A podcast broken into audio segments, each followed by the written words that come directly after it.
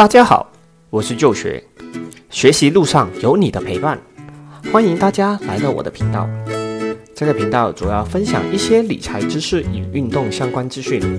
如果你喜欢这类型的内容，记得订阅、按赞、加分享，同时开启小铃铛。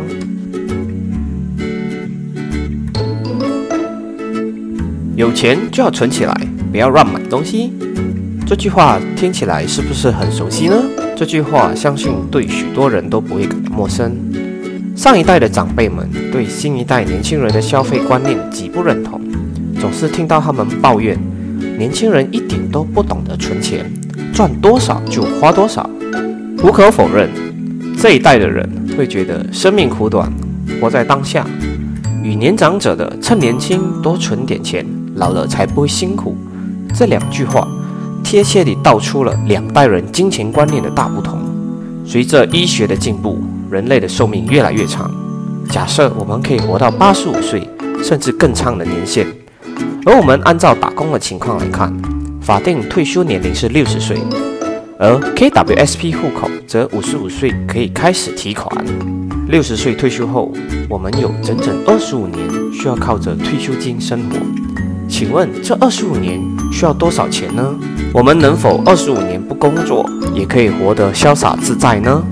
这里举个例子，小刘二十三岁开始工作，六十岁退休，需要工作三十七年的时间。而如果可以活到八十五岁，我们需要用三十七年的有限时间养活我们自己至少六十二年的岁月。六十岁以后已属于抗风险能力低下的年纪。这个时候，体力、精神也可能不允许我们继续工作，除非你有足够的被动收入，否则晚年凄凉是我们可以预见的。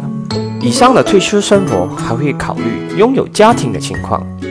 如果那时候孩子刚要读大学，需要用到一笔费用，又或者是刚成家，跟身为父母的自己借贷买房头期呢？这些都需要考虑进去。上一代的长辈们。当时为了能够买入一间属于自己的房子而努力着。现阶段的年轻一代存钱的目的似乎只是为了达到自己短期的目标，例如旅行、物质享受等需求，很少为了将来打算。有人甚至认为公积金里的钱应该足够他们养老了，何必再去存钱呢？可是这真的足够吗？那现在我们来算算。退休到底需要多少钱？如果一个月你的开销是两千，一年下来需要两万四千。假设你可以工作到六十岁，这笔退休金至少要足够我们使用到八十五岁，二十五年的时间，那是不是六十万就足够了？